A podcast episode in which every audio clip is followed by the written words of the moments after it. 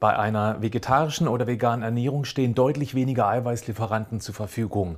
Wer erkannt hat, dass mehr Eiweiß durchaus gesundheitliche Vorteile hat, die sich auch deutlich zum Positiven auf die Figur auswirken können, kommt hier bald an die Mengenbegrenzung. Du erfährst heute, welche pflanzlichen Eiweißquellen geeignet sind. Herzlich willkommen zum Podcast Schlank und Gesund. Ich bin Gesundheitsexperte und Fitnesscoach Patrick Heitzmann. Dieser Podcast ist mir eine Herzensangelegenheit, weil ich dich unterstützen möchte, dass du noch fitter, gesünder und schlanker wirst. Schön, dass du mit dabei bist. Proteine werden umgangssprachlich als Eiweiß bezeichnet. Das vorneweg. Und Proteine setzen sich zusammen aus Einzel-Eiweißbausteinchen, den Aminosäuren. Die sind wie an einer Perlenkette aneinandergereiht, haben dazu noch eine ganz bestimmte dreidimensionale Form, wodurch sie wie eine Art Schlüssel in ganz bestimmte Türschlösser, also Rezeptoren passen, um dort dann eine Kaskade auszulösen, die dann zum Beispiel Haut, Haare, Fingernägel produziert. Hormone, Enzyme, Muskeln, Immunzellen, spezielle Abwehrwaffen, Transporter und so vieles mehr. Es gibt 20 Aminosäuren, von denen neun essentiell, also überlebenswichtig sind. Aus diesen neun kann dein Organismus die anderen elf selbst herstellen. Laut Ernährungsgesellschaften benötigen wir täglich 0,8 Gramm Eiweiß pro Kilogramm Körpergewicht. Mindestens wohlgemerkt.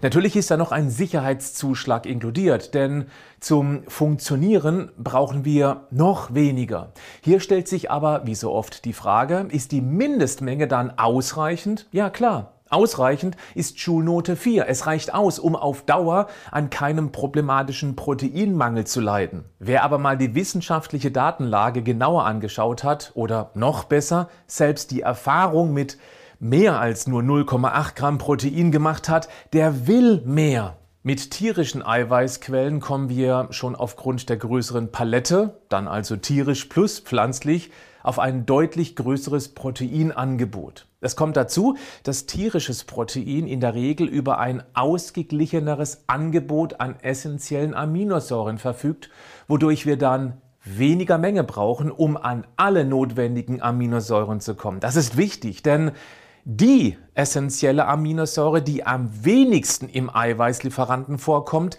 wird als limitierende Aminosäure bezeichnet. Das heißt, sie beschränkt die Verfügbarkeit aller essentiellen Aminosäuren. Das ist wichtig. Nehmen wir gedanklich ein Wasserfass, das aus neun essentiellen, also notwendigen Hölzern drumherum besteht. Die werden Dauben genannt. Die Daube mit der geringsten Höhe bestimmt natürlich die Menge, die in das Fass passt. Der Rest fließt dann da ab. Das, was drin bleibt, ist das Protein, mit dem der Organismus dann arbeiten kann. Das überlaufende Protein wird verstoffwechselt, steht damit nicht mehr zum Bau zur Verfügung. Heißt also, ist nur eine essentielle Aminosäure im Mangel, entsteht mehr Proteinabfall, um es mal einfach zu formulieren. Dann brauchen wir natürlich mehr Gesamtprotein, um über das größere Fass für die wichtigen proteinabhängigen Aufgaben mehr zurückzuhalten. Mit diesem Bild habe ich dir die sogenannte biologische Wertigkeit erklärt. In einfach, je höher diese ist, desto ausgeglichener sind die einzelnen Daubenlängen und dann passt mehr Protein ins Fass und somit brauchst du insgesamt auch weniger Menge. Im Vergleich zu tierischem Eiweiß hat pflanzliches öfter einen Mangel an einer dieser essentiellen Fassdauben, also Aminosäuren. Das heißt dann, dass entweder etwas mehr gegessen werden sollte oder, und das ist ein ganz spannender Punkt, wir kombinieren pflanzliche Eiweißlieferanten. Das gleich vorneweg. Natürlich gibt es auch gut ausgeglichene pflanzliche Proteinquellen, Soja oder Tempeh zum Beispiel. Wer sich aber rein vegan ernährt, wird das nicht jeden Tag und dann noch mehrmals am Tag essen wollen. Bei anderen pflanzlichen Quellen macht es also Sinn zu kombinieren. Ich erspare dir hier die optimalen Kombinationen, weil das aus meiner Sicht überschätzt wird und letztendlich der persönliche Geschmack und die Verfügbarkeit ausgeblendet wird. Kombiniere einfach, wie es zu deinem Gusto passt und wenn du eben etwas alleine, also ohne Kombination isst, ja, dann macht dich das auch nicht kaputt. Schau einfach, dass du regelmäßig bei diesen Eiweißquellen zugreifst, dann passt das schon ganz gut. Also, da haben wir Amaranth, Quinoa, Haferflocken, Buchweizen und Hirse, die zwischen 12 und 16 Gramm Protein liefern, bezogen immer auf die 100 Gramm Produkt. Achtung, wer kalorienbilanziert isst, sollte berücksichtigen, dass diese Quellen auch eine Menge Kalorien mitbringen. Hülsenfrüchte sind auch sehr gute Quellen. Lupinenbohnen bringen satte 40 Gramm pro 100 Gramm, Achtung, wichtig, Trockengewicht mit. Das gilt jetzt vor allem für die, die ich jetzt gleich auch aufzählen werde. Werden die zubereitet, saugen die Wasser und verwässern dann natürlich auch diese Gesamteiweißmenge.